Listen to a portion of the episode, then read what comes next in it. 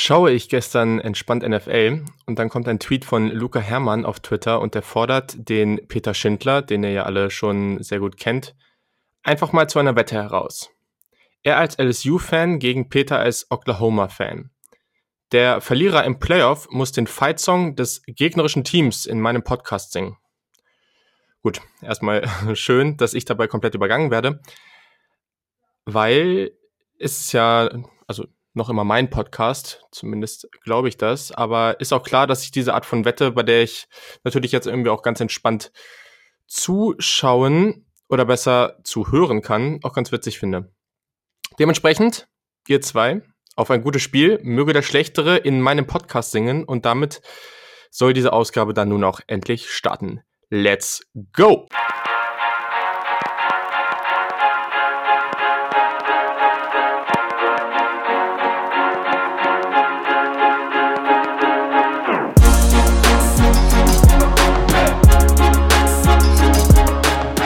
Einen wunderschönen guten Tag und herzlich willkommen zum Saturday Kickoff Podcast. Sehr, sehr schön, dass ihr wieder am Start seid.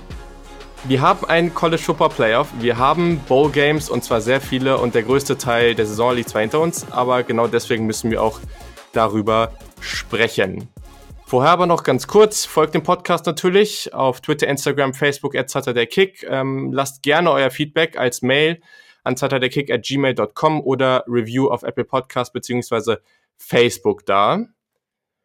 Außerdem, natürlich würde es mich sehr freuen, wenn ihr eine Subscription da lasst auf dem von euch genutzten Podcast-Kanal, dann verpasst ihr auch keine weiteren der kommenden Episoden. Da gibt es nämlich dann einige in den nächsten Wochen, vor allem natürlich in Bezug zum College Football Playoff. Aber genau, also heute haben wir natürlich oder habe ich auch wieder einen Gast und der war bereits einmal da zu einem sehr langen und dadurch zweigeteilten Top 25 Preview Podcast.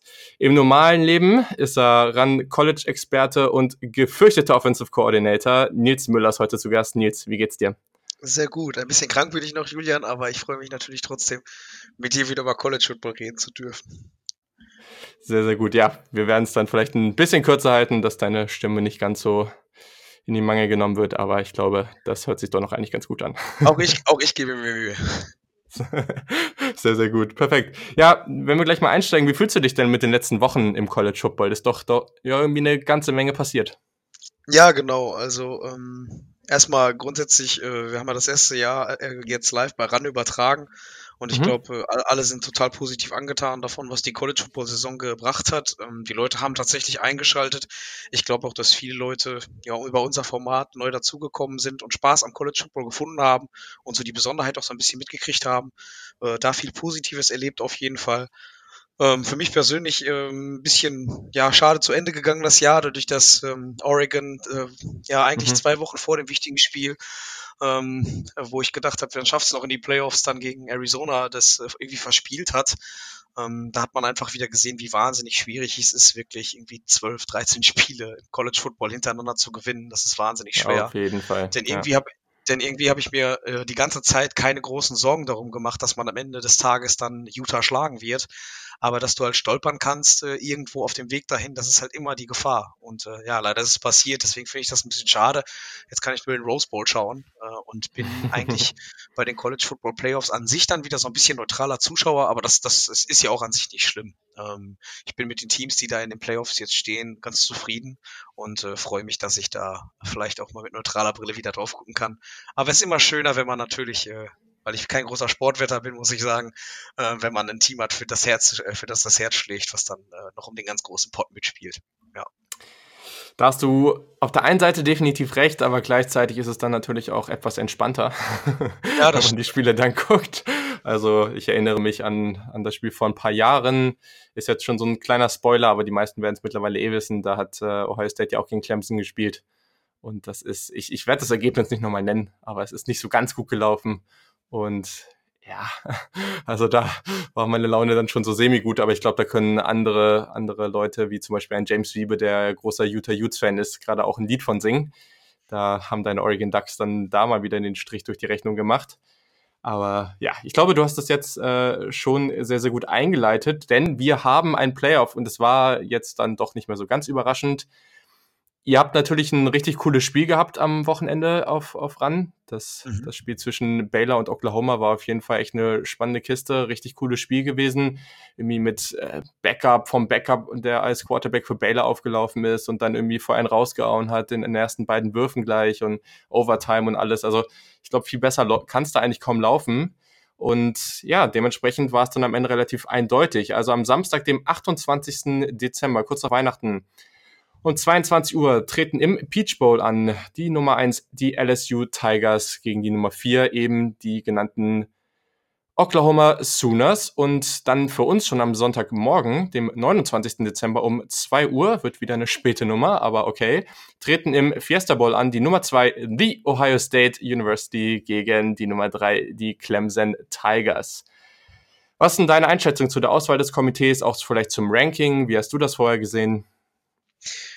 Ja, erstmal fand ich es ganz schön, dass das Spiel am Samstag doch noch äh, Relevanz dazu gewonnen hatte. Dadurch, dass eben Oregon Utah geschlagen hat, ähm, war ja eigentlich ziemlich klar, LSU, äh, Georgia, da wird nur mal einer verlieren und mhm. die meisten haben doch gedacht, das wird eher Georgia sein und dementsprechend wurde halt OU gegen Baylor so, so, so eine kleine Art Viertelfinale, was natürlich einen schönen Charakter hatte.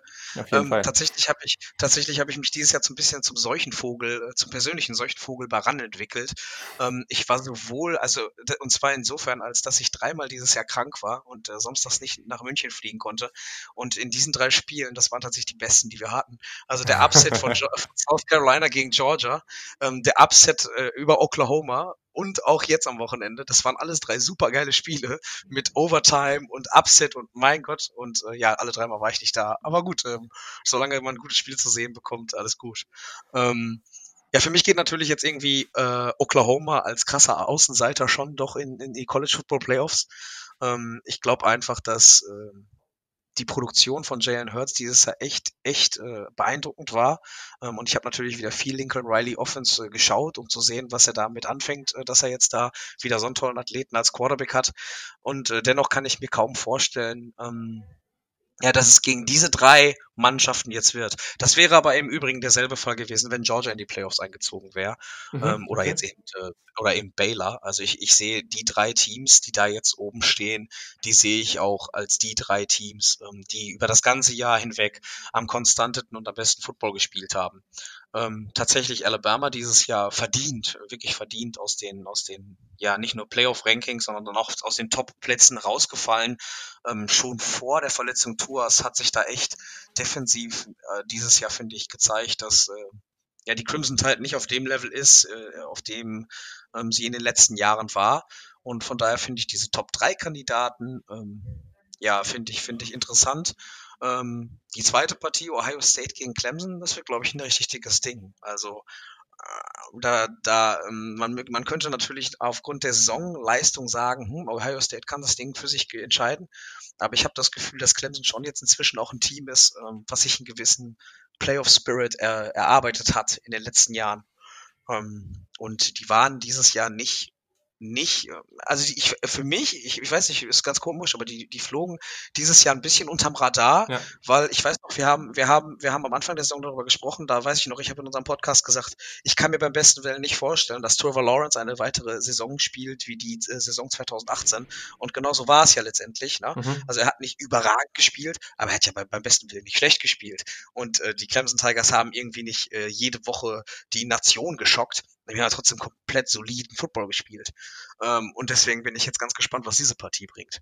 Ähm, ich kann mich auch an unseren Podcast am Anfang der Saison erinnern, wo wir beide gesagt haben, wenn LSU tatsächlich es hinkriegt, mal einmal eine Offense aufs äh, Brett zu bringen, ja, dann äh, sind die Top-Contender. Und ähm, letztendlich hat sich genau das dieses Jahr gezeigt wo auch immer dieser Quarterback jetzt herkommt, ähm, wo auch immer Joe Burrow diese Kraft hernimmt, ob das systematisch äh, da zustande kommt oder weil das ein toller Quarterback ist, ich kann es mir leider noch nicht so richtig erklären und möchte auch nicht, möchte auch noch nicht äh, mich dazu hinleiten lassen, ähm, da eine Analyse, eine Vorstellung abzugeben, weil ich tatsächlich außer dem LSU gegen Alabama Spiel noch kein LSU-Spiel dieses Jahr gesehen habe.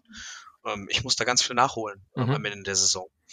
Äh, aber äh, LSU hat es geschafft, äh, die Offense zu, ähm, ja, eben äh, zu, also eine unheimlich effiziente und gute Offense. Die, die Werte von, von Joe Burrow, die sind absurd, äh, wirklich absurd, die Completion Rate. Ja. Äh, ist, ich habe sowas noch nicht gesehen und jetzt geht's eben darum, ich glaube, LSU wird das Team to beat sein in diesen, in diesen College Football Playoffs. Und äh, Ohio State sicherlich total solide, aber ähm, ich weiß nicht. Ich, ich, also da bin ich mir, da bin ich mir echt noch unsicher. Da kannst du bestimmt ganz viel zu sagen. Ja, also ich glaube, du hast schon ganz viel Richtiges gesagt und ich glaube einfach, dass, also vielleicht so als kleine Preview auch schon, ich weiß noch nicht, ob es hundertprozentig klappt, aber ich hatte mir eigentlich jetzt vorgenommen, dann jeweils zwei Ausgaben pro Partie dann in den nächsten Wochen zu machen und einmal Offensive gegen Defensive und, und dann jeweils andersrum für jedes Matchup praktisch einmal zu beleuchten, weil ich glaube eben erstens, dass wir jetzt die Möglichkeit haben, dass wir wirklich viel genauer auf ein Spiel oder auf die beiden Spiele gucken können, aber so vieles, was du auch gerade gesagt hast, der große Unterschied auch im, selbst im Vergleich zur NFL ist eben, und Clemson ist das allerbeste Beispiel dafür, die Vergleichbarkeit ist sehr, sehr, sehr schwierig vor diesem Playoff, genau. weil Clemson, du hast, das, das stimmt alles, aber Clemson hat am Ende eigentlich auch absurd gut gespielt, die haben absurdes Talent, die sind so, so, so gut besetzt. Und deswegen war ich auch die ganze Zeit, also wir haben jetzt am Wochenende, am Sonntag ja irgendwie auch mal kurz so als in Anführungszeichen German College Football Playoff Committee da einmal das, das getippt und, und darüber geredet und im Vorhinein. Und ich bleib dabei. Für mich waren es ein 1A, 1B und 1C auch. Und Clemson war unter dem Radar, ja, aber das war vor allem, weil diese ACC so schwach ist und sie einfach nie gefordert genau. wurden.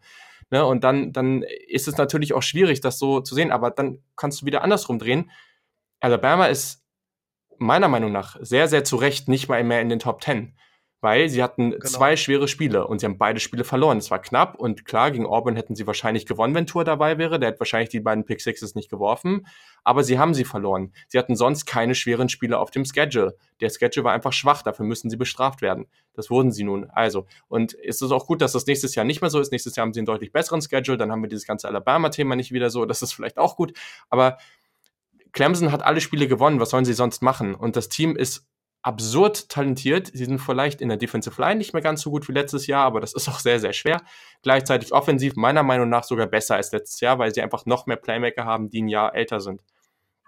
Keine Ahnung, ich muss das Ganze auch noch genauer analysieren, wie das gegen Ohio State aussieht.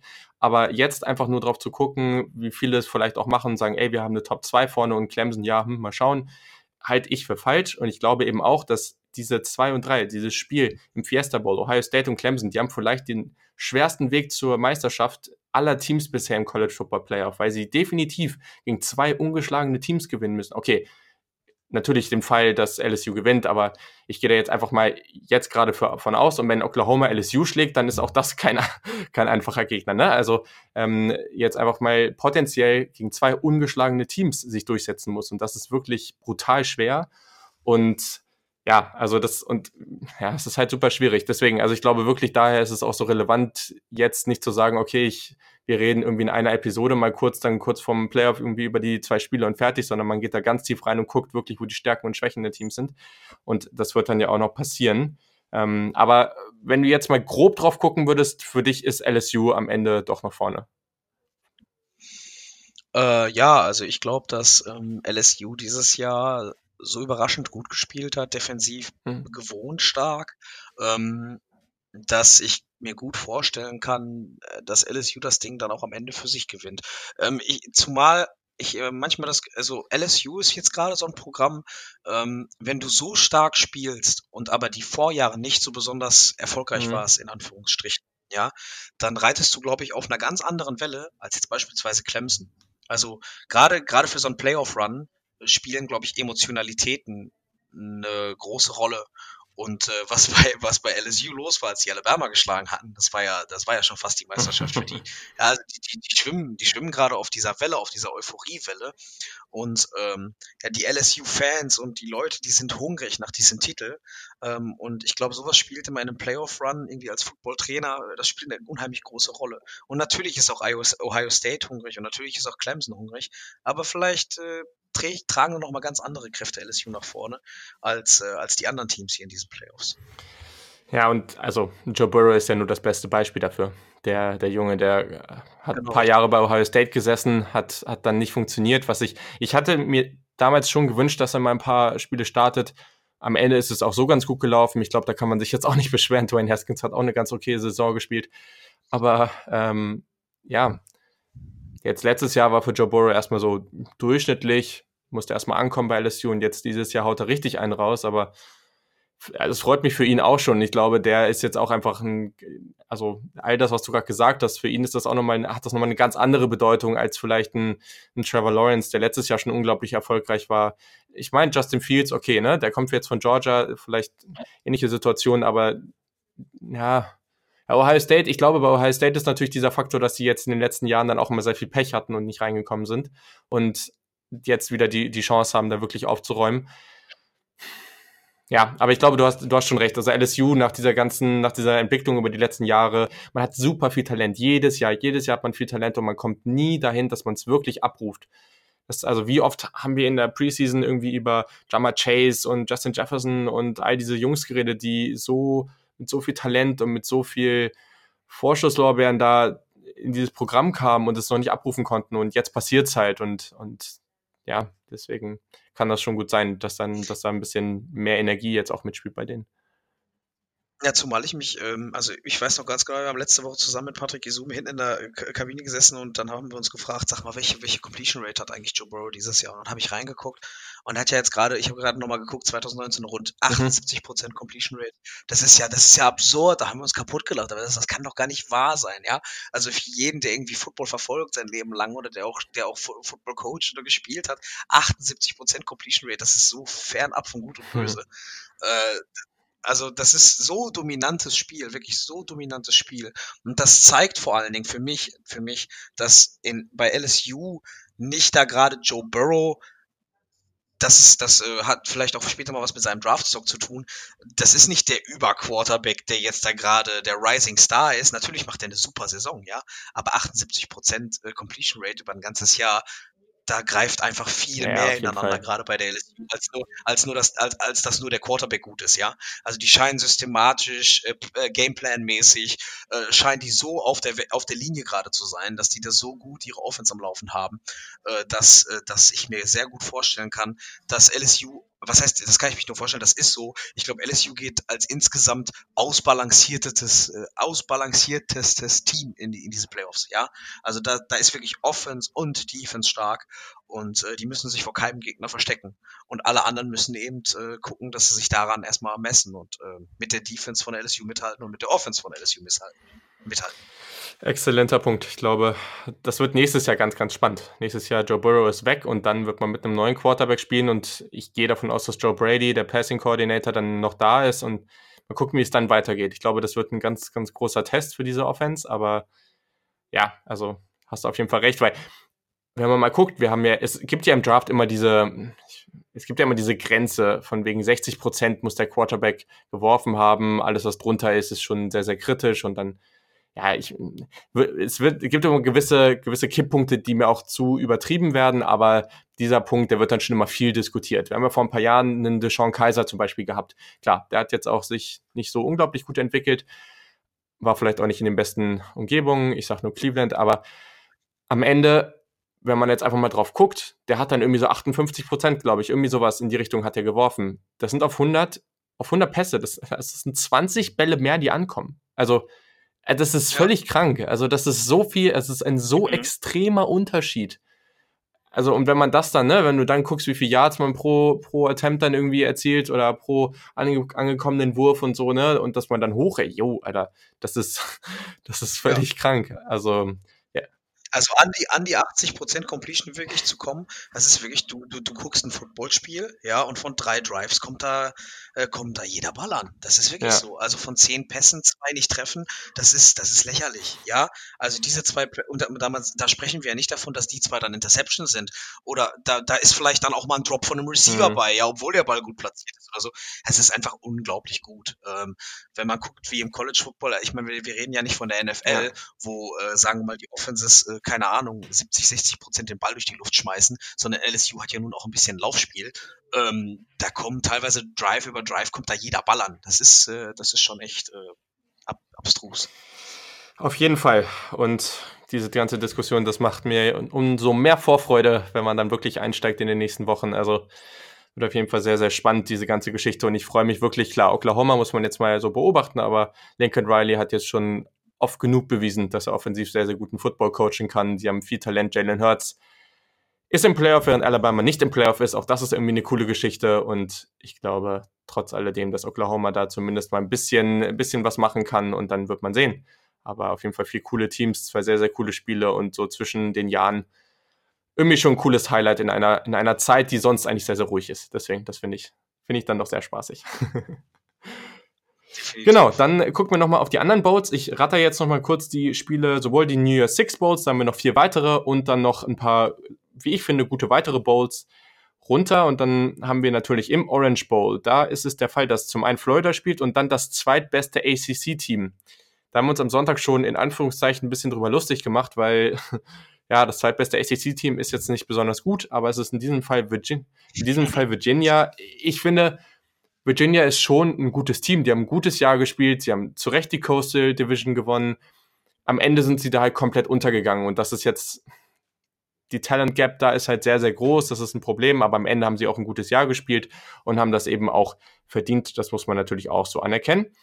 Im Rose Bowl hast du eben schon kurz angesprochen, der vielleicht irgendwie coolste Bowl, wenn es um Location geht, auch die Spiele über die letzten Jahrzehnte ja fast. Also ich erinnere mich auch noch an Jetzt muss ich kurz überlegen, das war USC gegen Penn State vor ein paar Jahren, ne? Mit Sam Darnold das Spiel, das so verrückt war. Also gibt immer wieder ganz, ganz tolle Spiele und ich glaube tatsächlich auch, dass wir hier wieder ein sehr tolles Spiel haben. Das sind nämlich deine Oregon Ducks gegen die Wisconsin Badgers, die am Wochenende gegen Ohio State auch eine sehr, sehr gute Leistung gezeigt haben.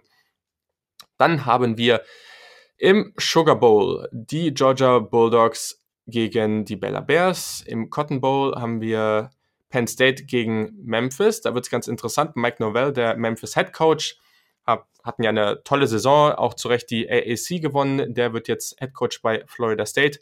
Ich weiß es jetzt gerade noch gar nicht, ob er jetzt auch noch das letzte Spiel coacht oder nicht. Das muss man jetzt nochmal beobachten. Aber auf jeden Fall da auch eine ganz interessante Storyline. Außerdem haben wir noch ein paar weitere gute Bowls im Las Vegas Bowl. Ist, oder es ist eigentlich dieses Jahr viel mehr, viel mehr der Chris Peterson Bowl. Der Washington Head Coach hat sein letztes Spiel als Head Coach und das geht gegen Boise State, wo er ja vorher bereits Head Coach war. Das ist irgendwie sehr, sehr cool, dass man das so zusammengebracht hat, diese beiden Mannschaften, finde ich irgendwie eine schöne Geschichte. Im Holiday Bowl treten die USC Trojans gegen Iowa an, im Camping World Bowl Notre Dame gegen Iowa State, im Sun Bowl Florida State gegen Arizona State. Jetzt nicht das heftigste Spiel, aber ich glaube, sehr viele Florida State-Fans, die es ja auch in Deutschland gibt, werden sicherlich darauf schauen. Im Alamo Bowl die ja nicht so guten Texas Longhorns gegen Utah und dann äh, im Citrus Bowl ein sehr, sehr interessantes Matchup. Zwei Teams, die ich ja nur so semi gut leiden kann, eins davon überhaupt nicht. Michigan gegen Alabama, aber ich glaube, das ist irgendwie eine ganz lustige Partie. Und eine andere Partie noch, die ich unbedingt ähm, hier nennen möchte, ist der Outback Bowl, das ist Minnesota gegen Auburn. Auf welche Bowls freust du dich denn am meisten, wenn du jetzt das Playoff mal rauslässt? Na gut, ich äh, brauche äh, Oregon gegen Wisconsin nicht mehr erwähnen. Das ist, glaube ich, alleine schon deswegen ein Spiel, weil äh, Wisconsin einfach ja. ein attraktiver Gegner ist, wirklich. Ähm, ich glaube, bis Spieltag 5 oder 6 haben wir uns darüber unterhalten. Ich, also nagelt mich nicht fest auf die Statistiken, aber da hatte man noch keine Punkte kassiert in Wisconsin. Irgendwie sowas, ja. Äh, Defense Bock stark. Äh, Jonathan Taylor eine riesige Saison gespielt. Heide Rose haben wir viele Highlights von dem gezeichnet. War das äh, klasse, was der sich da zusammengespielt hat. Ähm, und ich muss sowieso sagen, also gerade wenn ich mir die Partien anschaue, Rose Bowl, Sugar Bowl und ähm, ja durchaus auch äh, vielleicht noch den Cotton Bowl, dann muss ich sagen, äh, macht die College Football Playoffs nächstes Jahr mal ein bisschen größer. Also diese vier, diese vier Teams, äh, alles schön und gut, aber irgendwie habe ich doch das Gefühl, dass da einige Teams mehr verdient hätten, aufs Jahr hinaus dann doch nochmal reinzukommen. Ähm, Gerade wenn ich überlege, auch wie Penn State dieses Jahr äh, Zeit, eine Zeit lang gespielt hat. Ähm, dann muss man echt sagen, diese vier Teams sind ja doch immer, doch immer irgendwie wenig, die dann am Ende um wirklich was spielen. Ähm, also auf die Spiele freue ich mich auf jeden Fall äh, sehr und tatsächlich, wie du gerade gesagt hast, Michigan gegen Alabama, das ist eine äh, Partie, die es in einem Bowl so ja. länger nicht gab und äh, die durchaus auch eine gute Sache wird und vor allen Dingen auch das, äh, den Outback Bowl zwischen Minnesota und Auburn, das wird, glaube ich, ein interessantes Spiel, ähm, gerade weil Minnesota finde ich, ein Team ist, was dieses Jahr unheimlich viel zu beweisen hat. Äh, insofern, als dass Minnesota ganz lange umgeschlagen war, äh, eine richtig gute Saison gespielt hat, sich das dann natürlich, weil es eben äh, irgendwie ein Big Ten-Team ist, was äh, vielleicht äh, ja auch eben Schwierigkeiten hat, so konstant das mhm. ganze Jahr Leistung abzurufen, haben sich dann so ein bisschen um ihren eigenen Ruhm am Ende gebracht, aber haben ja auch zwischendurch Penn State geschlagen, ganz großes Team. Und wenn man jetzt Auburn mal ärgern würde, dann äh, würde man, glaube ich, äh, würde der Kollege Fleck beweisen, ey, äh, guck mal, wir, wir, wir können auch mal einen großen, äh, noch mal einen großen richtig ärgern. Und das ist sowieso das, was mich dieses Jahr echt gestört hat. Ähm, auch wieder aus der Sicht so ein bisschen von Oregon. Aber das gilt für die Gophers genauso. Äh, oder Go, mhm. Gopher, Gophers. Ja, da haben wir uns ja gestritten in der, ähm, es, also ich finde es total ärgerlich, dass so Teams wie Oregon oder jetzt auch wie Minnesota die Großen geschlagen haben ja, und dann aber nicht konstant genug waren und immer auf dem Weg zu dem großen Endspiel äh, gegen irgendeine Trümmertruppe ge gepatzt haben. Ja. Das ist sowas ärgerliches, wirklich. Das hat, es ist mir dieses Jahr ganz besonders aufgefallen.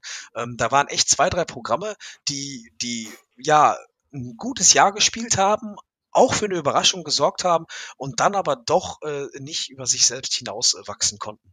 Ähm, das gilt unter anderem auch für South Carolina. Also als die äh, gegen, gegen ähm, ja, äh, gegen, gegen ja. Äh, Georgia gewonnen hatten. Wow, das war eine totale Überraschung. Und wir haben versucht, das Spiel gegen Clemson so aufzuhypen, weil es ja auch noch ein Rivalry-Game war.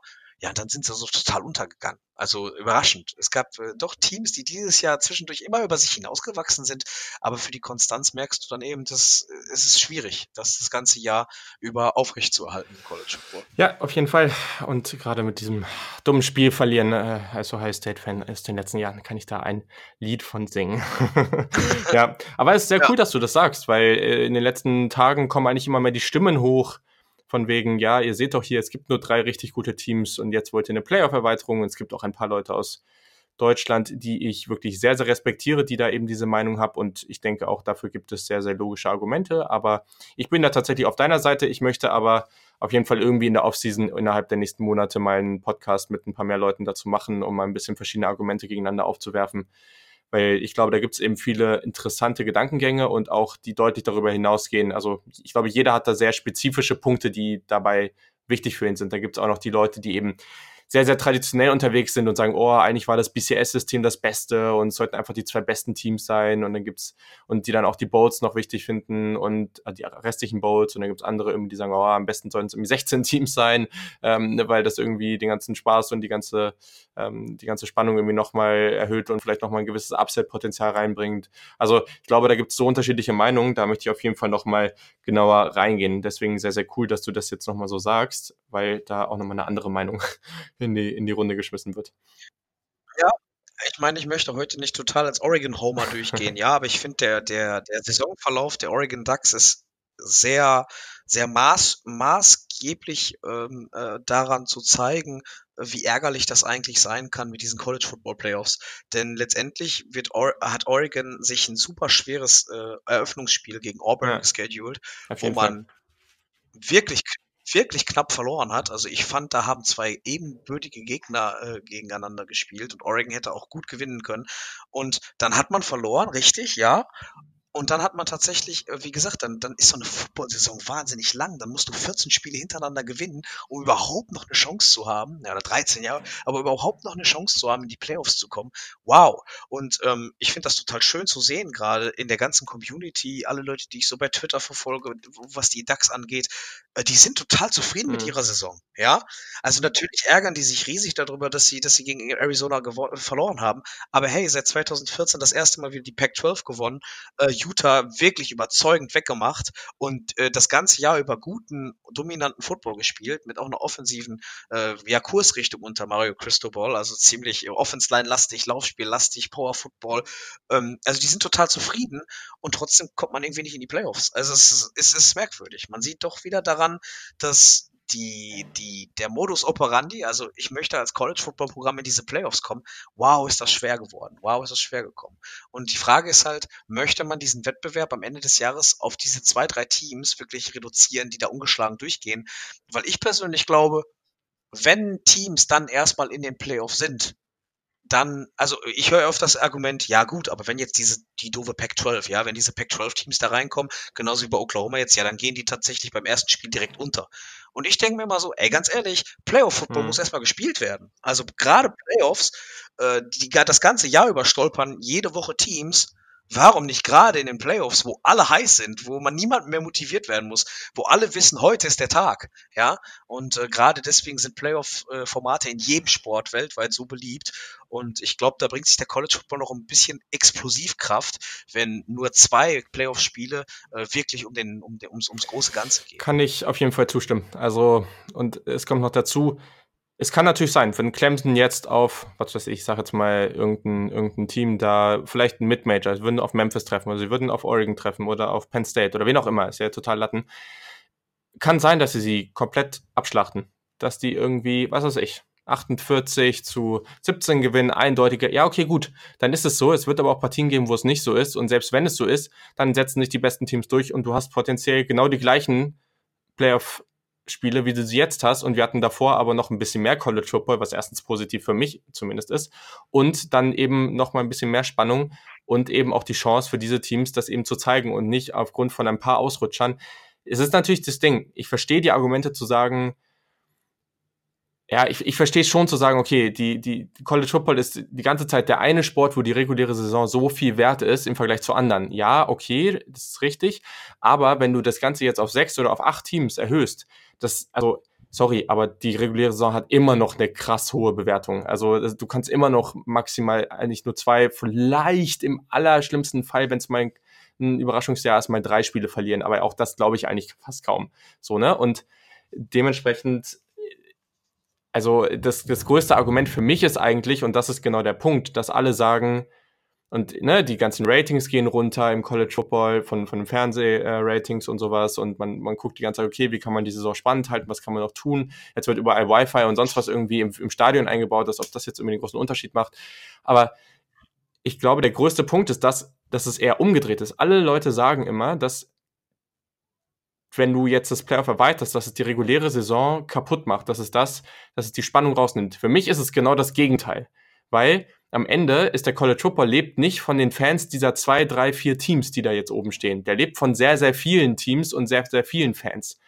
Wenn du jetzt Oregon-Fan bist und dein Team verliert am Anfang gegen Auburn und sieht, und vielleicht verlieren sie noch ein Spiel oder sie sehen alleine schon jetzt, okay, wir haben noch viele starke Spieler auf dem, auf dem Schedule, das wird jetzt schon schwierig. Dann kannst du theoretisch, wird es schon die ersten Fans geben, die eigentlich fast die Saison abschreiben. Oder du verlierst irgendwie zweimal schwer am Anfang und kannst dich danach noch zurückkämpfen. Das ist auch schon oft genug passiert du wirst dann die Saison oder viele schreiben dann die Saison schon ab und sagen, ja, okay, das war's, ich komme nicht mehr ins Playoff rein und die Bowl Games, sorry, aber die haben heute nicht mehr diese Bedeutung, die sie einmal hatten. Das ist ganz, das ist ganz nett, aber die besten Spieler gehen da schon raus und sagen, okay, ich bereite mich auf die NFL vor, all diese Geschichten.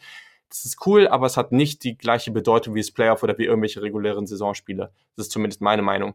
Und an der Stelle finde ich, wenn das, mhm. wenn es acht, wenn es acht Teams im Playoff gibt, dann wird dieser Kampf auf so viel mehr Teams ausgeweitet. Das macht diese ganze Debatte um wer ins Playoff kommt viel spannender. Das macht die ganze Debatte darum oder das macht die ganze Saison einfach viel spannender, weil mehr Teams länger die Chance haben reinzukommen. Vielleicht sind die Spiele am Ende nicht ganz so kompetitiv, aber das kommt auch stark aufs Jahr an. Nicht jedes Jahr ist wie dieses Jahr, wo du drei Teams hast, die so viel besser sind als der Rest. Ähm, aber ich glaube, das ist das klare Argument für mich. Ähm, klar, wir haben jetzt eben gesagt, wir gehen nicht komplett in die Diskussion rein, aber ja, okay, jetzt habe ich es rausgehauen. Aber ähm, das ist für mich irgendwie, also dieses Argument verstehe ich immer nicht, was alle anderen sagen, was dieses Hauptargument ist, warum das so wichtig ist, das klein zu halten. Für mich ist es genau das Gegenteil. Auch wenn ich da nicht weitergehen würde. Es müssen jetzt nicht 16 Teams oder sonst was werden. Das ist irgendwann ist auch gut. Aber so das wäre für mich der perfekte Weg, um irgendwie die Spannung hochzuhalten und trotzdem der regulären Saison noch eine extreme Bedeutung zu geben. Zumal, und damit äh, den, vielleicht den Sack zuzumachen, äh, es gibt immer noch die Boise States dieser Welt, ja, und diese äh, Appalachian ja. State äh, Mountaineers dieser Welt, ja, die jetzt auch 12-1 gegangen sind, vielleicht in einer kleineren Konferenz spielen und überhaupt niemals eine Chance irgendwie dazu kriegen, sich mal einmal auf der ganz großen nationalen Bühne zu zeigen. Ähm, die UCF-Debatte, die wir jahrelang geführt haben mit diesen ungeschlagenen mhm. National Champions, lasst die doch einfach mal in einem richtig guten Bowl-Game spielen, wo es wirklich um das große Ding geht. Ähm, und wir haben plötzlich romantische Geschichten Geschichten, äh, die wir vor Jahren gar nicht hätten. Und natürlich, wenn ich vier Teams für einen College Football Playoff äh, suche, was dann nachher um den National Championship spielt, dann wird es natürlich schwierig, solche Teams unterzubringen. Ja, gebe ich sogar zu. Aber den jahrelang keine Chance zu geben, anstatt vielleicht einfach mal zwei zusätzliche ein Viertelfinale und Achtelfinale einzuführen, wo dann auch mal wirklich der Sieger einer kleineren Konferenz reinkommt und äh, zeigen kann, ey, jetzt äh, wollen wir mal beweisen, dass wir es können. Ähm, ich finde, das haben die sich einfach verdient, weil genau wie du sagst, dafür ist der Prozess und der Zeitraum einer ganzen Saison ähm, und auch einer ganzen Saison guter und konstanter Arbeit auf dem, auf dem, auf dem höchsten College-Football-Niveau, was es ist, weil am Ende ist das alles Division One, äh, One Football, ja. Die gehen äh, alle mit den, mit den, mit den äh, äh, Stipendiengeldern um, ja, und äh, sind auf dem Niveau äh, natürlich äh, teilweise anders ausgerüstet an den Schulen, keine Frage, aber äh, man führt ja irgendwie schon die, die, äh, ja, die Konferenzen ad, ad absurdum, wenn man nicht Zug eingesteht, pass mal auf, ihr dürft auch alle irgendwo mit gleicher Chance am Ende um den großen Pot mitspielen. Ja, mhm. mal gucken, wie sich das entwickelt. Auf jeden Fall, aber finde ich auch so. Also, das ist auch so ein Zustand, das finde ich am College Basketball so cool, dass du halt, klar ist der Unterschied auch anders und so ein Basketballspiel geht auch viel leichter, dass man irgendwie, also es kommt viel weniger über diese körperliche Dominanz und sowas, aber da siehst du es halt so oft, dass irgendwelche Mid-Majors mal weit kommen und ja selbst wenn die reinkommen, das wird im College Football nicht so oft passieren, das weiß ich, aber ich finde es irgendwie schon absurd, dass die da alle mitspielen in der Division One und nie den Shot bekommen. Also das ist irgendwie was, es, das Fass will ich jetzt eigentlich gar nicht aufmachen, aber es ist so ein bisschen, es zeigt so ein bisschen so ein Spiegelbild der Gesellschaft. So. Also das ist so irgendwas, was ich einfach falsch finde und dementsprechend fände ich das irgendwie cool, wenn da auch was möglich gemacht, gemacht wurde. Aber ja, genau, definitiv. an der Stelle, glaube haben wir jetzt alles gesagt. und wir wollten ja auch noch einen kleinen Rückblick auf die Saison machen. Ich glaube, wir, wir gehen da jetzt auch einmal flott durch. Das, da müssen wir jetzt gar nicht so krasse ähm, Diskussionen drüber haben, ist auch schwierig. Aber ich wollte einfach nochmal so, so ein paar entspannte Fragen stellen, dass man einmal auf die Saison zurückguckt und einmal nochmal so zusammenfasst, wer war eigentlich gut, wer war schlecht, wir hatten uns überrascht, wer nicht. Und das äh, ist jetzt vielleicht auch der richtige Zeitpunkt, wenn es dann bald in den nächsten Wochen eigentlich erstmal nur ums Playoff geht und wir ganz viele Diskussionen darüber führen. Deswegen einfach mal die Frage, nenn doch einfach mal so ein paar Teams und Spieler, die dich dieses Jahr überrascht haben kannst dabei konkreter oder nicht konkret werden, das ist gar nicht so schlimm, aber einfach wertig überrascht und zwar im positiven Sinne. Ja, also im positiven Sinne nehmen wir es vorweg und dann sind wir damit auch fertig. Wir haben genug drüber gesprochen. Äh, natürlich die Offense äh, der LSU Tigers mit Joe Burrow hat mhm. überrascht. Äh, so, nächstes Thema. Ähm, ich fand sehr überraschend, dass äh, die Big Ten dieses Jahr echt gut aufgespielt hat. Ähm, bis Woche 8 hatte man dann noch vier ungeschlagene Teams. Äh, Penn State, Wisconsin, mhm. Äh, die gerade angesprochenen Minnesota Golden Gophers und auch Ohio State, das weißt du ja. Ähm, also wirklich die Big Ten bis, bis zum Ende des Jahres richtig soliden Football gespielt, muss man sagen teilweise auch ähm, in, ja, äh, fast dominanter gespielt als so einige SEC-Teams. Also muss man, muss man schlechtweg sagen. Also man, ich glaube, es wird nicht mehr so lange äh, gesagt werden, dass äh, die SEC die absolut stärkste und uneinholbare äh, Division des College Football ist. Ähm, mhm. Vor allen Dingen, weil ja auch bis zur Mitte der Saison, ich glaube bis Woche 7, äh, die Mountain West 3 zu 2 gegen die SEC stand. Ähm, die, die, ja, das, das, das, Gap, das Gap in der SEC, das ist wahnsinnig groß geworden. Also du hattest ja. dieses Jahr echt äh, ja durchaus nach ähm, LSU, Alabama, Auburn und äh, ja, also auch, auch halt eben Teams wie Arkansas oder Texas A&M, die eben nicht so doll waren. Ja, auch die Mississippis und alle, ne, die alle irgendwie mal richtig große, traditionsreiche Unis genau, sind, aber die jetzt einfach das nicht mehr irgendwie liefern, was sie eigentlich drauf haben sollten. Genau, richtig. Also ähm, da, also mir, mir, ist dieses Jahr aufgefallen, ich war ja mit so ein bisschen äh, zuständig auch für die Spielauswahl bei RAN und äh, gerade die SEC-Namen, wenn man die so vorgeschlagen bekommt von ESPN, die klingen immer wahnsinnig groß irgendwie noch im Ohr, ja. Mhm. Ähm, aber wenn du wenn du sie dann auf dem Board hast und siehst sie Samstag spielen, dann denkst du so, hm, hm das ist jetzt daraus geworden, irgendwie, ja, es, es, es, klingt besser, als es dann am Ende wirklich ist und das ist mir dieses Jahr echt ganz äh, ganz bewusst nochmal geworden. Äh, ja und ähm, ich bin gespannt, wo die Pac-12 sich hin entwickelt. Äh, tatsächlich so ein bisschen abgeschrieben, äh, jetzt als schwach verschrien. Äh, mal gucken. Ähm, ich, ich fand halt tatsächlich dieses Jahr, dass Oregon, Washington und Utah ähm, alle drei gute Saisons gespielt hatten, aber eben alle drei auch relativ früh im Jahr ein Spiel verloren hatten. Und ähm, so hatte man sich ganz schnell vom Playoff-Rennen so ein bisschen verabschiedet. Äh, ja. ja, und äh, mal schauen, wie, wie, wie sich das in den nächsten Jahren dann noch weiterentwickeln wird. Definitiv. Ich glaube, ja, da habe ich später auch noch was Kleines zu, ähm, aber das, das kommt dann. genau, ich beim, bei mir auf jeden Fall, ich nenne auch noch mal ein paar. Also ich glaube, Baylor muss man auf jeden Fall nennen. Die, mhm. die haben also mich komplett auf dem falschen Fuß erwischt, da habe ich überhaupt nicht mitgerechnet. Klar, auch Minnesota. Also ich glaube, es war ganz interessant. Wir haben bevor über in der Preseason auch noch mal ein bisschen über Minnesota geredet, teilweise und, und also geht zwar in die Richtung, oder ich war der Meinung, dass es in die richtige Richtung geht, aber eher, dass das noch drei, vier Jahre weg ist, was dieses Jahr da geliefert wurde. LSU hast du angesprochen. Zwei weitere Namen, die noch ganz spannend waren, ähm, Tennessee, die in der SEC, SEC ja auch eine dieser großen traditionsreichen Universitäten ist. Und die haben tatsächlich jetzt mal deutlich besser gespielt dieses Jahr. Und ich hoffe auch, dass das so weitergeht, weil das sind eben, du hast voll recht, das sind diese Unis, so Ole Miss, auch Mississippi State vor ein paar Jahren mit Dak Prescott und so super gut gewesen, mhm. Tennessee und all diese Unis, das sind, also die haben auch Riesenstadien, tolle Atmosphären. Es ist gut, dass Florida jetzt wieder besser geworden ist. Also das ist gut für den College Football, wenn die stark sind. Gleichzeitig wollen wir ein bisschen ausgeglicheneres Spiel im ganzen Land. Deswegen ist es natürlich genauso gut, wenn gewisse Unis in der Pac-12 oder Big 12 irgendwie wieder besser werden oder allgemein besser werden. Aber trotzdem ist es schon einfach so eine coole Atmosphäre da. Und wenn die Teams dann auch so spielen, wie die Stadien groß sind, dann ist das sicherlich gut. Dazu dann auf jeden Fall in der Big Ten Illinois. Damit hat auch so niemand gerechnet, glaube ich. In den letzten Jahren war das alles sehr, sehr bitter, was da abgelaufen ist. Und die haben deutlich besser gespielt. Ich war zwar sehr positiv, was Ohio State anging, aber das habe ich definitiv nicht erwartet. Deswegen war ich irgendwo auch davon überrascht. Und ein Team, was im letzten Jahr wirklich sehr, sehr schwach war nach dem Abgang von einem gewissen Lamar Jackson, Louisville, haben den zweiten Platz in ihrer eigenen Division hinter Clemson, was zu erwarten war. Aber dass sie da auf den zweiten Platz kommen, auch damit haben, glaube ich, ganz, ganz wenig Menschen gerechnet. Und deswegen finde ich, haben die es verdient, hier auch nochmal genannt zu werden.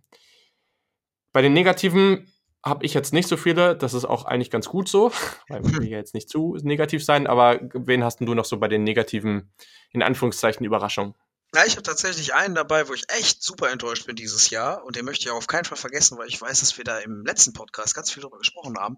Und da möchte ich ganz zu Anfang äh, die Nebraska Cornhuskers nennen. Ja, also äh, ich habe mich, auch. ich hab mich am Anfang des Jahres total auf Scott Frost gefreut äh, und was haben wir den gelobt? Oh, tolle Offense, super, UCF hier nach vorne gebracht und hier, hier und da. Und jetzt am zweiten Jahr, da wird der, werden sie richtig durchstarten, ja, von wegen 5-6, also das war echt, äh, also wir waren schon vom ersten Spiel, ich weiß, das war das erste Spiel, was wir herangezeigt haben, wir waren sowas von enttäuscht, äh, was, mhm. was die offensiv da geliefert hatten. Ähm, und ich hatte echt, und ich kam mir da total doof vor, weil ich als toller äh, Experte mich da hingesetzt habe und äh, äh, keine Ahnung, äh, Björn Werner und äh, Patrick Gesume gebrieft habe, wie, wie toll Scott Frost ist und was der für eine tolle Offense spielt. Und dann haben die da so äh, wirklich miesen Football gezeigt am ersten Spieltag. Und das wird ja wirklich, muss man ehrlich sagen, auch die ganze Saison nicht wirklich besser. Ähm, das war gelebter Durchschnitt, wenn, wenn, wenn nicht, dann sogar weniger.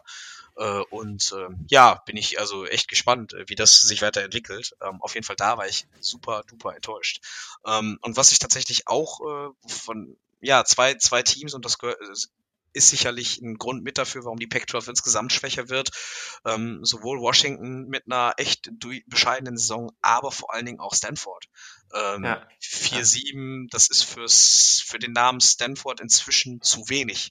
Äh, die hatten sich als was ganz anderes inzwischen etabliert, äh, nach äh, Leuten wie Andrew Luck und äh, ja, Christian McCaffrey und so. Das, also die, die haben so geklopft am, am Portal der, der wirklichen, der wirklichen Relevanz im College Football und dann, mhm. dann drücken die sich selbst da so eine Saison rein. Und das finde ich echt schade. Ja, hat mich, hat mich, hat mich enttäuscht. Verstehe ich. Also ich glaube nicht, dass es so bleiben wird, aber ja, bei Stanford habe ich, oder ich habe äh, den Stanford Cardinal habe ich auch hier auf der Liste natürlich, genauso Nebraska. Ich muss zugeben, der Hype war vielleicht ein bisschen zu extrem, auch das muss man irgendwo vielleicht sagen, weil teilweise waren die ja wirklich extrem durch die Decke gehypt. Äh, mhm. Ich habe Ohio State Podcast gehört, wo es dann hieß, ja, all diese Spiele auf dem Schedule, Nebraska ist das schwerste Spiel und alles, ne? Und ja, es war vielleicht auch ein bisschen zu viel, aber gleichzeitig haben sie auch nicht mal an, also sie haben es nicht mal auf dem zum halben Weg zu dem Hype geschafft, sage ich mal. Also das war sicherlich ähm, sehr, sehr, sehr, sehr enttäuschend. Ein Team, was für mich sehr enttäuschend war, weil ich die dann irgendwo auch ein bisschen hochgehypt habe. Ich habe sogar vor Oklahoma gepackt. Ich habe gesagt, die machen ein ganz großes Jahr. Ich habe da echt viel gesehen, aber Texas hat leider so gar nichts gerissen dieses Jahr. Das war wirklich, wirklich nicht gut okay, sie spielen noch in einem Bowl, aber ich glaube, das äh, sollte man bei Texas auch erwarten. Schade. Also ich glaube, Texas ist wirklich eins dieser, ich sage das jetzt schon zum vermehrten Mal, aber trotzdem, Texas gehört wirklich für mich in die Elite der, der, der Programme.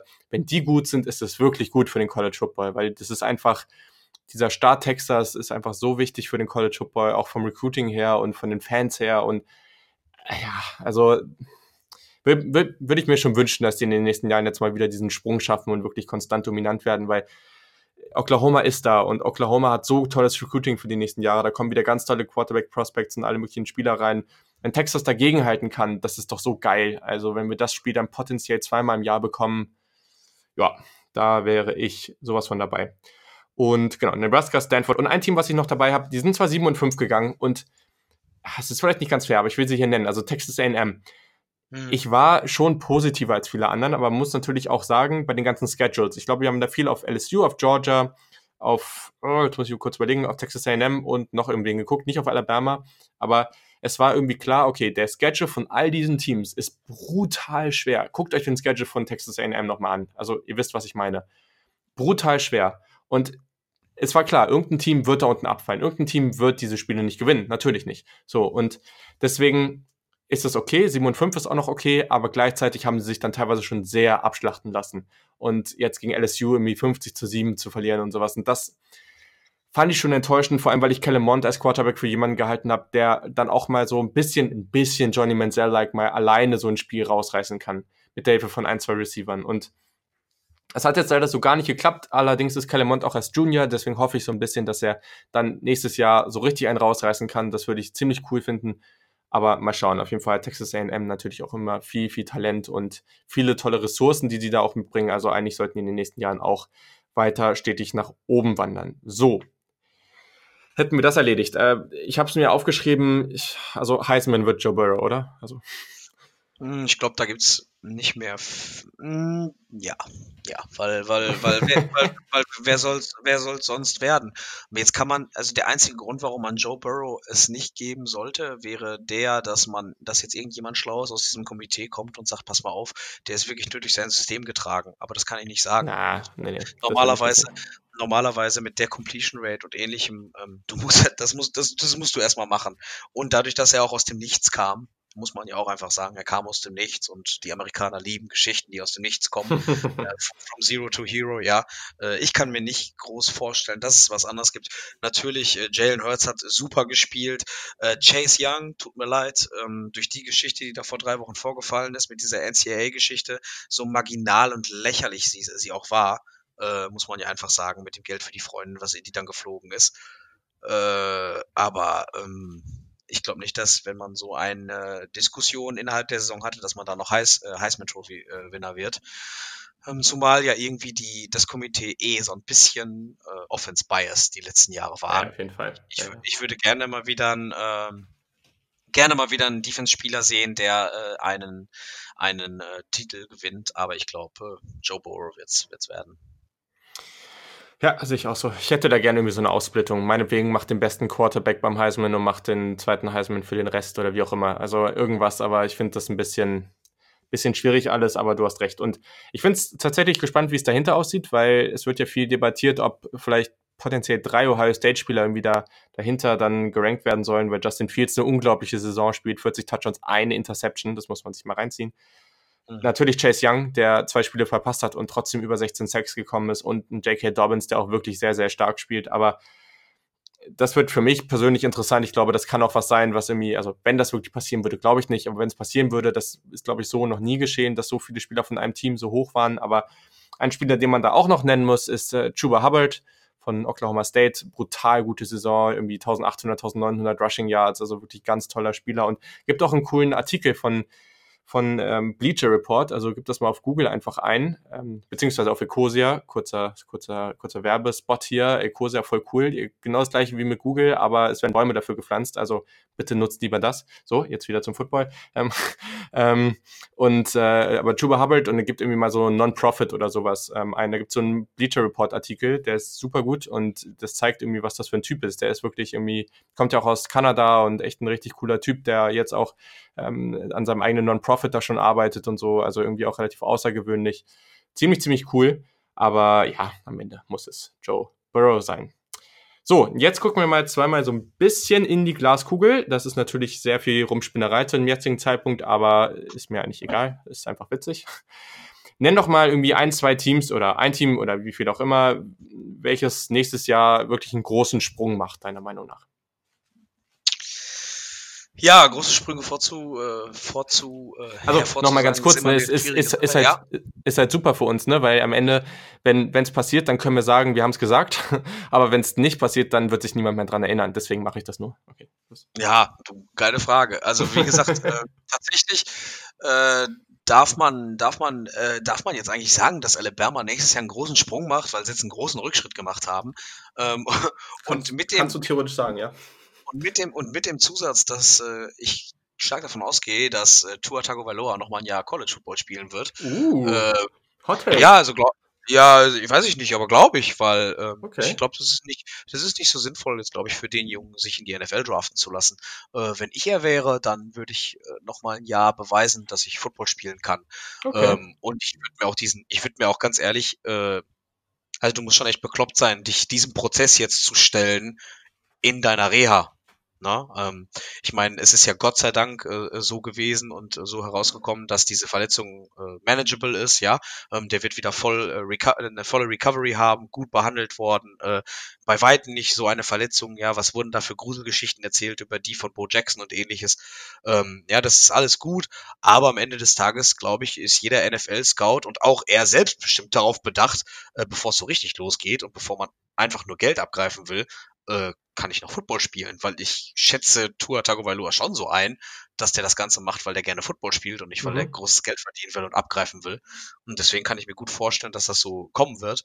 Und dann sollte vor allen Dingen diese schwache Linebacker-Reihe der Alabama Crimson Tide dieses Jahr mal ein bisschen äh, Erfahrung gesammelt haben und nächstes Jahr mhm. wieder dabei sein. Ähm, ja, und ansonsten äh, bin ich, äh, wie wir vorhin gesagt haben, enorm gespannt, also ich kann mir kaum vorstellen, dass ein Quarterback nach so einer Saison nicht sagt, ja, hier jetzt äh, draften und dann gut. Also Joe Burrow wird nächstes Jahr nicht mehr in der LSU sein. äh, und äh, dann werden wir mal schauen, wie es da aussieht. Ähm, ich, ich kann aber tatsächlich nicht groß, also ich würde gerne die Geschichte von dem Team erzählen, was dieses Jahr so ein bisschen unterm Radar geschwommen ist und nächstes Jahr dann in die Top 5 einstößt. Aber das kann ich mir tatsächlich bei den momentanen Bedingungen im College sehr schlecht vorstellen. Deswegen bin ich um dieses Alabama-Beispiel auch so froh, weil äh, die sind jetzt eben Top 5 Team, was rausgefallen ist. Ähm, tatsächlich sind, glaube ich, dadurch, dass die Recruiting-Prozesse so sind, wie sie sind, momentan die Programme alle sehr gesettet und alle sehr, ja, sehr sicher da, wo sie sind. Mhm. Ähm, ich habe mich jetzt äh, nochmal äh, ja darüber gewundert oder also Oregon hat ja jetzt nochmal einen guten äh, Clinch gemacht mit äh, dem Bruder von äh, Sewell, den Linebacker, den ja. sie den sie im Recruiting gekriegt haben. Ähm, aber man merkt halt doch schon irgendwie und da geht jetzt auch der Trend im Recruiting die letzten Jahre hin, ja diese ganzen Highschool-Athleten, die ja jetzt nicht mehr committen an eine Schule, sondern die äh, sechs Wochen bevor sie committen nochmal eine Top 5 ranken. Äh, wenn man sich diese wenn, äh, und diese Fotos dann posten, wo sie die tollen Trikots anhaben, äh, wenn man sich diese Fotos anschaut, da sind tatsächlich leider immer dieselben Programme drin. Ähm, hm. Und da muss man mal gucken, wie das, wie das sich in den nächsten Jahren entwickelt, ähm, ob das nicht dazu führt, dass echt ähm, ja sich die Spitze immer mehr verfestigt und äh, darunter nicht mehr viel zu holen ist. Also es wird interessant werden. Hm, fällt mir nur momentan enorm auf, dass äh, echt sich die Top 5, 6 so festbeißen. Ja, ich glaube, das wäre auch nochmal so das in Verbindung mit, ist es dafür gut oder schlecht, dass das College Football Playoff erweitert wird? Wahrscheinlich tendenziell eher gut, aber das ist, äh, glaube ich, auch nochmal irgendwie ein ganz interessanter Faktor, weil am Ende geht es um die NFL für diese Spieler und es geht darum, dass sie Erfolg haben und ja, aber du hast auf jeden Fall recht. Ich glaube, wir müssen nur auf die Clemson Recruiting Class fürs nächste Jahr gucken. Das beste Beispiel. Also genau. völlig ja. absurd. Was ja auch, was ja auch verständlich ja, ja. ist, ja, wenn ich, wenn ich einer der besten Highschool Spieler im Land bin und ich, ich suche eine Schule und kriege nur mal ein Angebot von den besten Programmen, dann suche ich mir natürlich die besten Programme aus. Ja. Nur äh, ja, dem Wettbewerb tut's langfristig nicht gut. Und das ist eben die Frage. Also, wir haben jetzt nun dieses Jahr auch viel darüber gesprochen, wie sieht's aus mit der Bezahlung im College Football, mhm. ähm, wie sieht's mit den Spielergehältern aus. Ähm, ja, ich glaube, also ich kann mir gut vorstellen, dass sich in den nächsten fünf bis 15 Jahren im College Football einiges tun ja, wird. Auf jeden Fall. Und es wird sich auch im Recruiting, glaube ich, was tun müssen. Denn äh, du hast zwar deine Beschränkung der Scholarships, die du ausgeben darfst, aber da wird ja tatsächlich im Recruiting so viel gerade also da passiert so wahnsinnig viel hinter den Kulissen äh, mit äh, hier Commitment da und Commitment nein und äh, Offers werden ausgesprochen, Offers werden wieder gedroppt und äh, das ist ein richtiges Rosinenpicken geworden ja. auf beiden Seiten. Also die, äh, äh wie, ich gerade sagte, die äh, Recruits geben nicht mehr ihre Commitments an die Schulen direkt ab, sondern äh, veröffentlichen eine Top 5. Auf der anderen Seite die Schulen wissen, oh, der hat seine Top 5 äh, ne, verkündet, das heißt, da buhlen noch diese drei anderen Schulen drum und äh, dadurch dadurch, dass ja am College Football relativ spät, ähm, ich weiß nicht, äh, im Recruiting-Prozess Nägel mit Köpfen gemacht ja. werden ähm, und ganz viele Offers eine sehr, sehr lange Zeit nur, nur mündlich ausgesprochen werden, äh, ist das, ist das echt äh, verrückt, was da hinter den Kulissen im Recruiting abgeht. Äh, und ich bin echt gespannt, wie sich das in den nächsten Jahren entwickeln wird, weil es ist echt ein, also ich habe jetzt, ich habe jetzt angefangen, mich so ein bisschen reinzulesen, weil wir jetzt anfangen, auch ähm, selbst uns so mit äh, hier im NRW-Verband mit College Recruiting zu mhm. beschäftigen, mhm. ähm, weil wir versuchen immer mehr Talente auch aus Deutschland an Colleges zu bringen. Ja. Und äh, es ist ein verdammt hartes äh, Business. Also mein Gott, da habe ich jetzt in den letzten Monaten echt mich reingelesen und gefuchst und ähm, was da Offers ausgesprochen und wieder gedroppt werden und äh, was man da alles erfüllen muss, um endlich dann an der Schule zu sein, das ist schon echt äh, auch ein ziemlicher Viehhandel, den ich so aus dem College Football gar nicht kannte. Den hatte ich immer der NFL so, mhm. äh, so in die Ecke NFL geschoben. Aber es findet tatsächlich im College auch schon ganz schön statt. Und äh, da bin ich echt gespannt, wie das ist die nächsten, was, was das die nächsten Jahre noch äh, so bringt. Definitiv. Bestes Beispiel, äh, ich hatte ja äh, Richard Ajekum äh, zu Gast vor der Saison, ein Cornerback aus, aus ähm, der, der auch in Deutschland ja gespielt hat. Und der, ja, der hatte ja sein, sein Commitment zu Minnesota gegeben ist dann angeblich decommitted, aber soweit ich das jetzt richtig gehört habe, wurde auch seine Offer dann wieder gedroppt. Also ähm, sehr, sehr bitter und der sucht jetzt irgendwie händeringend noch nach einer Uni, obwohl das einfach ein krasses Talent ist. Also wenn man den mal anguckt, der, der sollte auf jeden Fall Division One spielen und auf jeden Fall eigentlich auch, äh, der eigentlich auch irgendwie Power 5 Conference spielen. Jetzt hat er gerade irgendwie eine, eine Offer bekommen aus, ich meine, das war eine FCS School. Also ja, North Dakota. Ja, genau. Also, aber, aber ohne, ohne, ohne State. Ja, genau, leider. Ja, also ja. Das ist teilweise das ist halt die böse Seite davon. Also, aber ich glaube, das, äh, ja, aber du hast das schon sehr, sehr gut besprochen oder sehr, sehr gut ähm, gezeigt. Ich glaube, der positive, wenn man jetzt auf den gesamten College Football guckt, der positive Aspekt ist, dass Clemson vor ein paar Jahren noch absoluter Durchschnitt war. Das ist, glaube ich, ein sehr, sehr gutes Zeichen, dass das auch so schnell gehen kann. Und wir haben viele Teams, die Florida States, ne, die, die USCs und die Texas und, und wie auch immer, ne, all diese Unis, die eigentlich sehr, sehr stark immer waren. Auch Michigan ähm, zu einem gewissen Grad, weil die jetzt auch gerade nicht da spielen, wo sie vielleicht hingehören, die werden irgendwann auch wieder mal hochkommen, dann werden andere wieder runtergehen und so, ne? Also äh, muss man mal gucken, was jetzt, was es jetzt für Regeländerungen gibt, die da vielleicht auch was verändern, dass man vielleicht auch jährlich einfach einen größeren Wechsel hat, aber gleichzeitig, desto mehr Playoff-Plätze, desto mehr durchwechseln kannst du natürlich auch haben und so. Also ich glaube, es gibt schon jetzt einige Sachen, die so auf dem Weg sind, was das Ganze wirklich gut macht und der allerbeste, die, die allerbeste äh, Sache, die dann wiederkommen kann, wenn die Spieler dann noch bezahlt werden können, ist natürlich eh das Videospiel zum College Football, weil darum geht es ja jetzt wirklich. Nein. Ähm, aber das würde ich persönlich schon sehr, sehr feiern. Nee, okay. Also, äh, welches Spiel, äh, welches Team macht nächstes Jahr einen großen Sprung? Da haue ich auch nochmal wen raus. Ich bin da tatsächlich in der Pac-12 gelandet. Vielleicht nicht so groß, dass es ins Playoff geht, aber ich habe mir zum einen USC mal rausgeguckt, weil ich glaube wirklich, dass das gerade wieder in die richtige Richtung geht. Mal gucken, ob äh, OC Graham Harrell auch wirklich da bleibt. Das wäre natürlich bitter, wenn der jetzt weggeht, aber auf jeden Fall haben die sehr, sehr gut gespielt. Ich habe die natürlich jetzt auch, nachdem ich zu Beginn des Jahres da war und jetzt irgendwie das vielleicht so ein bisschen mein Nummer zwei Team im College Football ist, war, ähm, habe ich die ein bisschen genauer verfolgt und die haben natürlich sehr, sehr viel Talent und McKean Slow ist jetzt ein Freshman Quarterback, der super gut gespielt hat. Hat mir sehr gefallen. Ich glaube, die werden nochmal einen Sprung machen. Vor allem bei nächstes Jahr, okay, Oregon hat einen neuen Quarterback. Auch, ähm, auch Utah wird ein, also das wird ganz schwer, weil die super viel Senior-Talente verlieren. Und bei Washington muss man auch mal gucken, jetzt ohne den, ohne den Head Coach. Also da ist irgendwie auch viel Vakuum an der Spitze. Und daher kann ich mir schon vorstellen, dass USC da hochkommt. Und ein weiteres Team, hast du eben schon mal genannt, magst du jetzt als Oregon-Fan gerade nicht so gern, aber Arizona State. Jaden Daniels hat verdammt, verdammt gut gespielt. Dieses Jahr hat nur zwei Interceptions geworfen, 17 Touchdowns. Der ist True Freshman. Das ist, das ist schon irgendwie ziemlich cool. Und mal gucken, Herm Edwards und Co., die machen da jetzt irgendwie gerade anscheinend einen ganz guten Job könnte sein, dass sie zumindest mal einen soliden Sprung machen und am Ende irgendwie Top 25, Top 20 irgendwie landen, vielleicht sogar besser. Also ich glaube auf jeden Fall, dass der Weg da frei ist, dass man irgendwie ein gutes Jahr haben kann. So, und du hast es eben schon angesprochen. Also, was, äh, das wäre die nächste Frage. Was glaubst du denn, wie viele der aktuellen vier Teams nächstes Jahr wieder im College Football Playoff landen? So grob. Ja, also, ähm, was ich ganz interessant finde, du hattest gerade über Herm Edwards gesprochen beispielsweise, ja. Also, ähm, so ein so ein problematischer Trend, den ich gerade so ein bisschen sehe, ist, ähm, ich fand am College Football immer gut, dass irgendwie die Programme im Vordergrund stand, ja, standen. Ja. Und ähm, ja, wir, wir reden immer darüber, dass Programme äh, ja risen oder sinken. Und du hattest gerade gesagt, äh, Clemson beispielsweise war vor, vor, vor ein paar Jahren noch äh, der gelebte Durchschnitt und ist plötzlich toll.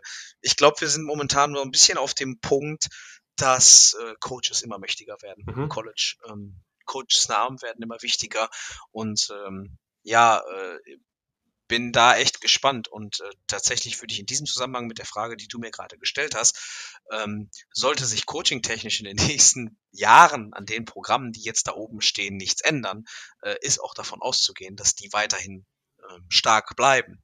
Ähm, ich habe das Gefühl, dass das Recruiting immer mehr über die Coaches läuft. Ich habe das Gefühl, dass die Coaches ähm, ja über nicht nur gut bezahlt werden, sondern durchaus ja auch ihre Dynastien ähm, ja schaffen und äh, tatsächlich habe ich immer mehr das Gefühl, dass mit Coaching-Hires äh, zusammenhängt, welche, welche Programme in den nächsten Jahren rauskommen mhm. oder, oder da bleiben, wo sie sind. Und dementsprechend äh, kann ich mir gut vorstellen, dass äh, ja, Clemson auf jeden Fall wieder gut mitspielen wird. LSU ähm, wird wieder mit dabei sein. Äh, Ohio State ist, glaube ich, hat äh, für mich überraschend schnell den äh, Weggang von Urban Meyer äh, mhm. verkraftet mhm. und ist eigentlich wieder da, wo, wo, wo man, wo man sein möchte, glaube ich.